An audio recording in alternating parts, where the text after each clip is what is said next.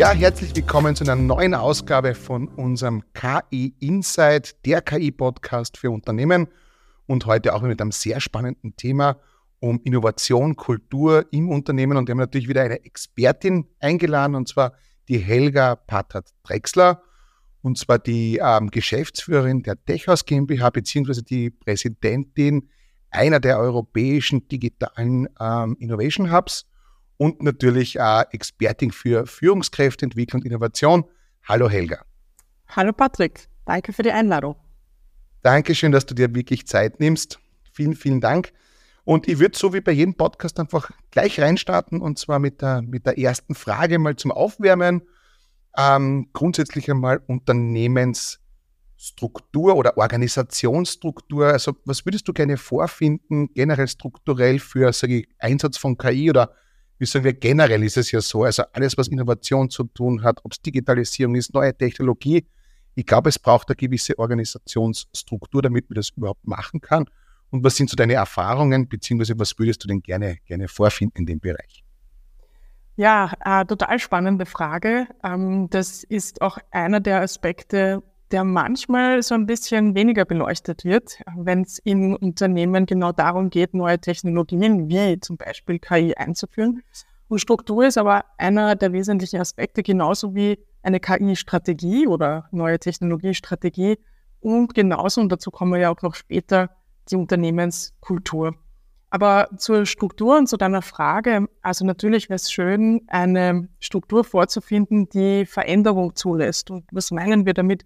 Ähm, sprich, das, was wir auch schon in den letzten Jahren, wenn nicht Jahrzehnten sehen in vielen Organisationen, ist eine absolute Silo-Struktur. Das heißt, Abteilungen, Bereiche sind sehr zerklüftet, zergliedert und kommunizieren nicht miteinander. Das hat einerseits natürlich negative Effekte auf die Kultur, aber natürlich auch, wenn es darum geht, neue Dinge zu implementieren, wenn Abteilungen nicht miteinander oder nicht in der Lage sind, äh, gemeinsame Projekte umzusetzen, weil sie in so Silos, also so abgegrenzt, so alleinstehend nebeneinander existieren, dann ist das tatsächlich ähm, ganz, ganz schwierig, auch neue Dinge in der gesamten Organisation auszuholen.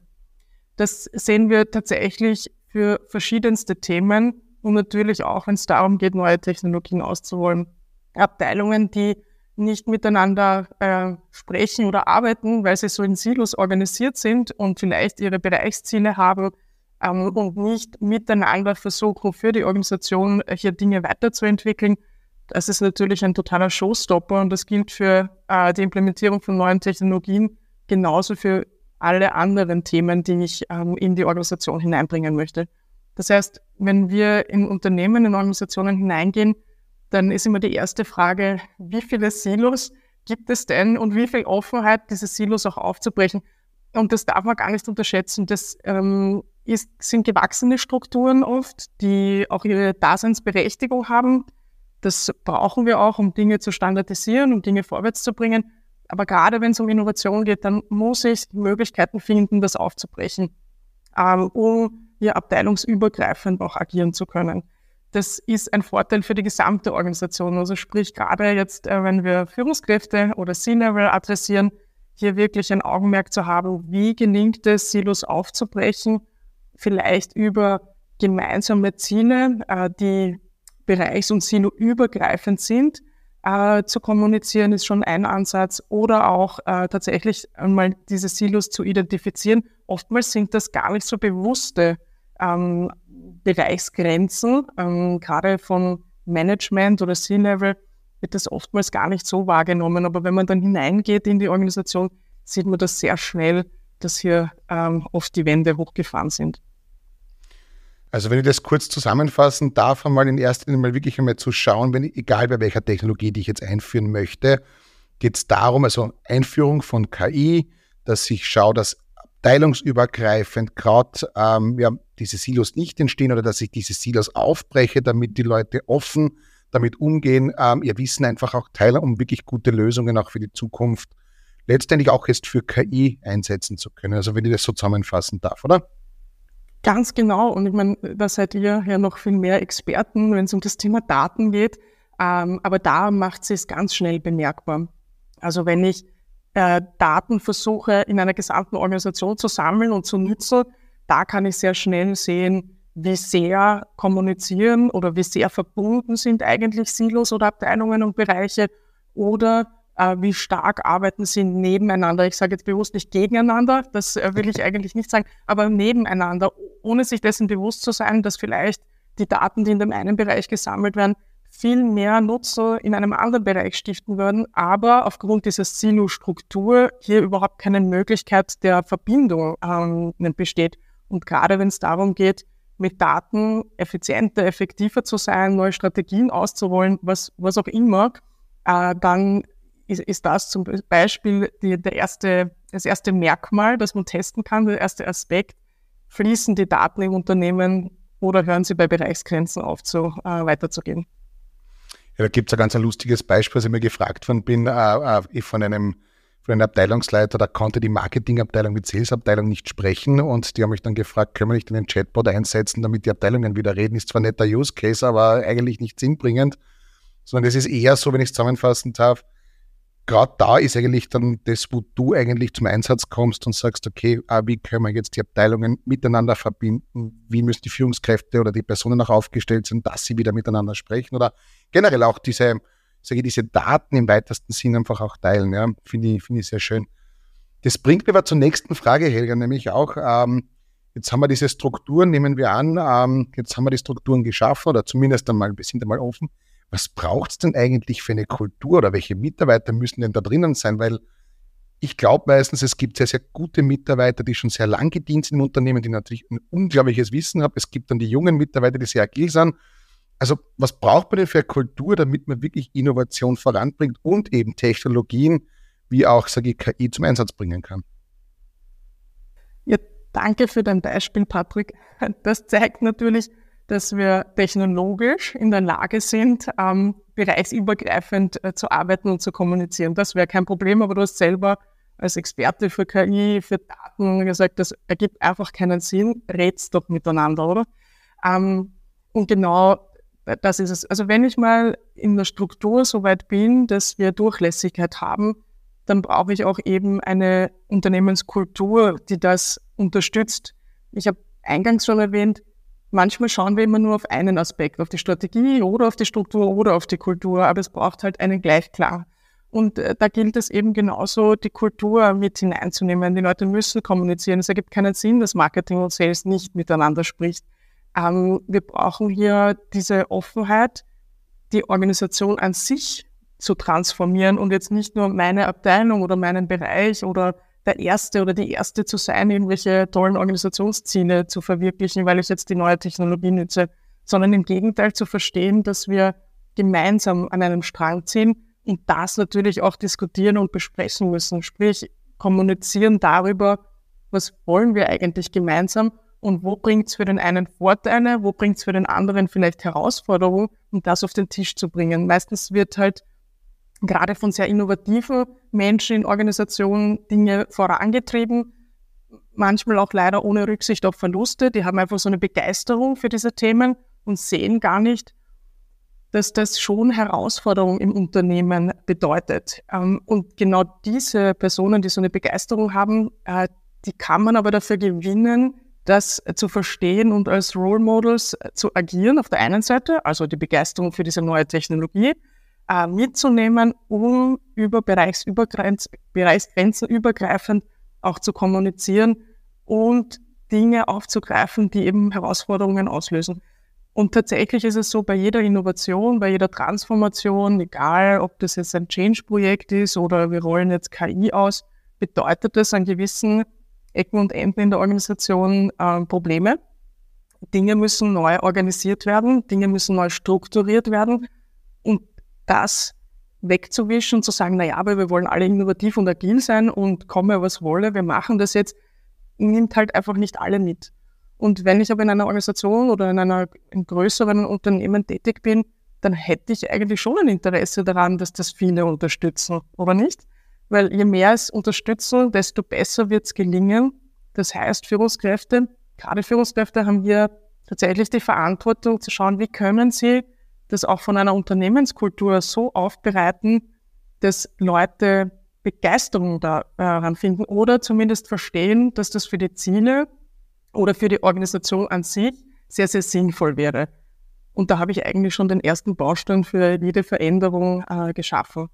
Das ist halt oft, was wir sehen in, einer, in einem Unternehmen. Gibt es die, die sehr begeistert sind, dann gibt es die, die vielleicht ein bisschen zögerlicher sind, dann gibt es die, die sagen, na, machen wir das doch, wie wir es schon immer gemacht haben, weil dann, dann wissen wir, dass das gut ist. Ähm, und so muss ich halt aus dieser Gemengelage einen gemeinsamen Nenner finden. Das hilft mir aber dann langfristig meine Ziele zu erreichen und umzusetzen, auch wenn ich vielleicht nur kleine Schritte gehe, aber zumindest regelmäßig. Das äh, wäre der Sinn der Sache. Und da kann ich eben ganz gezielt auf, auf die Kultur eingehen und schauen, wie arbeiten Leute miteinander, wo gibt es Kommunikationsprobleme, warum gibt es immer wieder Konflikte, wenn Bereiche wie Marketing und Sales oder andere zusammenarbeiten. Was sind da so Auslöser und wie könnte ich vielleicht eine gemeinsame Basis schaffen, dass alle verstehen, dass jetzt zum Beispiel im Einsatz mit KI oder neuer Technologie in dem, in dem Feld es Sinn ergeben würde, wenn wir ein gemeinsames äh, Team bilden und ein gemeinsames Projekt hier starten. Das heißt, wenn ich jetzt nochmal zusammenfassen darf, ich habe jetzt drei Punkte identifiziert, bevor ich zur nächsten Frage komme, aber wenn ich KI im Unternehmen einsetzen möchte, muss ich im Prinzip drei zentrale Punkte schaffen. Auf der einen Seite ist es absolut notwendig, die Spezialisten mit reinzuholen, also die Leute, die vielleicht dieses Domain-Knowledge haben, schon länger im Unternehmen sind. Genauso aber diese Champions, diese hochmotivierten Mitarbeiter, die sich vielleicht gegenseitig anstecken. Auf der anderen Seite muss ich natürlich auch eine Kultur schaffen, dass natürlich auch die Führungskraft ähm, ja letztendlich dafür verantwortlich hier einen Rahmen zu schaffen, dass sie sich auch Fehler machen dürfen oder dass sie auch ähm, interagieren dürfen miteinander. Und das sind so diese Zutaten, die man braucht, um ja wirklich diesen Innovationsschub reinzubringen. Ja, und zu guter Letzt eigentlich ähm, sollte man schauen, ähm, dass man da voranschreitet. Und ja, also in dieser Konstellation kann ich es mir vorstellen. Jetzt ist nur eine Frage übrig geblieben. Ich weiß, du hast es und ich würde gerne, dass du es vielleicht ganz kurz für unsere äh, ja, äh, Zuhörer auch mitbringt, dass der ganz tolle Werkzeuge. Also wir wissen ja, ihr macht den ganz tollen Hackathon zum Beispiel. Also mit welchen Werkzeugen holt man denn diese Mitarbeiter aus, dem Res also aus der Reserve? Ähm, ja, da gibt's äh, wirklich total viele und, und, und tolle hm, Tools oder Dinge, mit denen man das gut ermöglichen kann. Ich bin ein totaler Fan von Hackathons. Ähm, das ist wirklich unglaublich, wenn man in so einem Dreitages-Event steckt, ähm, wenn Leute aus dem Unternehmen zusammenarbeiten, um neue Lösungen, Ideen zu finden. Da entsteht ein Spirit, eine Leidenschaft plötzlich für neue Themen. Das wird man in keinem anderen Change-Projekt so hinbekommen wie in diesen drei Tagen in so einem Hackathon, weil hier die Leute angesteckt werden ähm, von anderen, von Ideen, out of the box zu denken, die Komfortzone zu verlassen. Das steckt alles da drin. Und das hat ganz viel mit dem Thema Mindset zu tun. Etwas, was es unbedingt braucht, wenn es darum geht, Neues zu lernen, Neues zu implementieren. Ich plädiere da tatsächlich immer gar nicht so viele verschiedene Tools zu verwenden, sondern zu schauen, was gibt es vielleicht schon im Unternehmen, womit wir gute Erfahrungen haben, äh, welche Art von Werkzeugen sind eigentlich State of the Art in, in unserer Organisation. Da muss man gar nicht so viele neue Dinge reinbringen, sondern die einfach wiederbeleben, die man schon kennt. Das kommt daher, ich, ich habe auch ganz viel mit dem Thema Lernen zu tun und wie Lernen gut gestaltet werden kann, so dass Menschen wirklich gerne lernen, auch in Unternehmen. Ähm, und da kann man tatsächlich insofern äh, punkten, wenn man Dinge aufgreift, die es schon gibt, die die Leute kennen. Ähm, oftmals, gerade wenn es um Innovation geht, hat man so ein bisschen den Ansatz, Neues, nur Neues ist gut. Äh, Innovation ist nur dann gut, wenn wir die Trends aufgreifen, neue Tools reinbringen und und und. Was ich aber dann gleichzeitig tue, ist oder damit aussage, dass vielleicht alte Tools, die schon verwendet wurden, nicht so gut sind. Und das wiederum hat einen Effekt auf die Kultur. Leute, die vielleicht schon länger oder Vertraute im Unternehmen sind, sagen dann, aha, also irgendwie ist das Signal, nur die Jungen, nur das Agile, nur die agilen Tools, nur die Innovationstrends das ist das Gute für die Unternehmung und alles, was davor war, ist nicht mehr gut. Und genau dann scheitern solche äh, Projekte. Wenn ich KI implementieren will und sage, äh, nur die neue Technologie, alles andere wird gestrichen, dann passiert mir genau das. Leute werden dem nicht mehr folgen können, weil sie sagen, oh, jetzt muss ich schon wieder was Neues lernen, habe ich eigentlich keine Lust darauf. Und genau darum geht es mit diesen Werkzeugen, mit diesen Tools, die es vielleicht schon im Unternehmen gibt, ähm, Leute wieder an, an Bord holen. Ähm, und du hast das vorher gesagt, na, da gibt es die Erfahrenen im Unternehmen, dann gibt es vielleicht die junge Generation, die ähm, auch dazu kommt. Und irgendwie hat man oft das Gefühl, das sind so zwei Lager. Jeder kämpft so ein bisschen äh, auf, der, auf der jeweiligen Seite, aber eben ist es kein Miteinander. Und so Hackathons oder auch so Labs, wie wir es machen, Patrick, das trägt genau dazu bei, dass ich Leute mit unterschiedlicher Erfahrung, mit unterschiedlichem Background, ganz viel Diversität in so ein Tool, in so ein Event mit hineinnehme und miteinander arbeiten lasse. Weil sie dann plötzlich wieder lernen zu sehen, ah, was haben die eigentlich drauf, womit kommen die, was hat jeder an Erfahrung hier mitgebracht. Ich lerne die anderen, meine Kollegen, Kolleginnen von einer ganz anderen Seite kennen. Und das trägt ganz viel dazu bei, das Unternehmen sich weiterentwickeln, weil plötzlich alle Lust drauf bekommen und es nicht so von oben verordnet ist, sondern es ist eine gemeinsame Aktivität, die gestartet wird und jeder hat hier seinen Beitrag. Und genau darum geht es eigentlich beim Kulturthema. Wie kann ich es als Führungskraft oder als Organisation ermöglichen, dass jeder seinen Beitrag leisten kann? Und das kann ich dann, wenn ich die Leute involviere mit dem, was sie mitbringen an Erfahrung, an Know-how, an Fähigkeiten. Und dann werde ich auch drauf kommen, dass ich viel mehr Skills im Unternehmen habe, als ich eigentlich gedacht habe. Äh, wenn Leute sich dann öffnen. Und genau dieses offene Mindset brauche ich auch wieder, damit neue Tools vielleicht auch Eingang finden, damit neue Dinge ausprobiert werden können, damit gerade das Thema KI löst ja auch auf der einen oder anderen Seite Angst und Unsicherheit aus, kleine Experimente gestartet werden. Und ich tue wirklich gut daran, in der Organisation zu schauen, dass ich so viele Leute wie möglich involviere und dazu hole, aber eben nicht überfordere, sondern sie bitte ja, freiwillig teilzunehmen und, und ihres dazu beizutragen.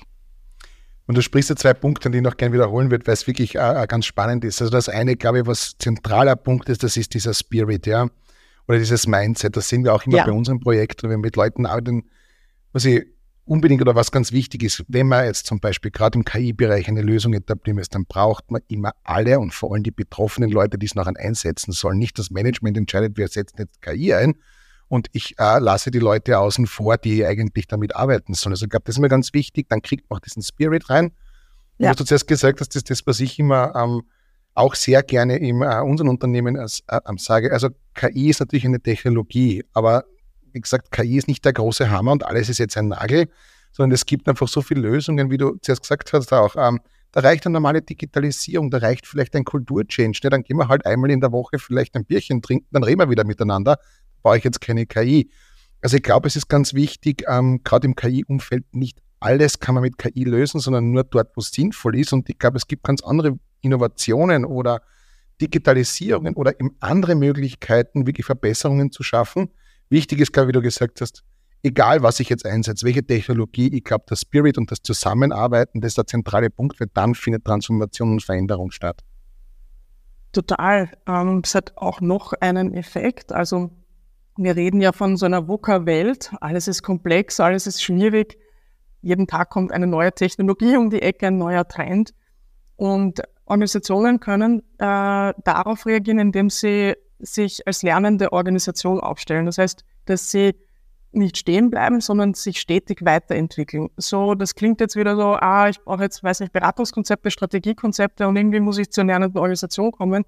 Aber das, was wir vorher gerade gesagt haben, also die Leute ins Boot holen und gemeinsam arbeiten lassen, ist ein wichtiger Baustein am Weg zur lernenden Organisation, weil wir von und miteinander lernen und das sollte eigentlich für jede Organisation oder für jede Führungskraft in jeder Organisation oberstes Ziel sein. Wenn ich es schaffe, eine lernende Organisation aufzubauen, das heißt, du hast es vorher erwähnt, eine Fehlerkultur habe, wo es erlaubt ist zu experimentieren, auch wenn ich nicht weiß, was rauskommt, wenn es erlaubt ist, Dinge zu tun, auch wenn ich vielleicht damit nicht gleich die Ziele kurzfristig erreiche, sondern auf längerfristige Sicht, das trägt einfach alles dazu bei, dass Leute Spaß daran haben zu innovieren. Wir haben es uns in den Organisationen ein bisschen abgewöhnt. Das ist leider ähm, schade. Wir haben Innovationsabteilungen äh, geschaffen, also Innovation zentralisiert. Aber in Wahrheit bräuchte ich eigentlich äh, so viele Innovationsexperten, wie ich auch Mitarbeiter und Mitarbeiterinnen im Unternehmen habe. Weil jeder hat eine gute Idee oder jeder möchte Dinge zum Positiven verändern, gerade dort, wo vielleicht der Schuh drückt oder wo es nicht mehr weitergeht mit den üblichen oder, oder alten Mitteln oder Tools. Das ist so der eine Punkt. Und das, der andere Punkt ist tatsächlich mit dem Thema KI auch mit ähm, vielleicht Dingen aufzuräumen, die so gar nicht stimmen.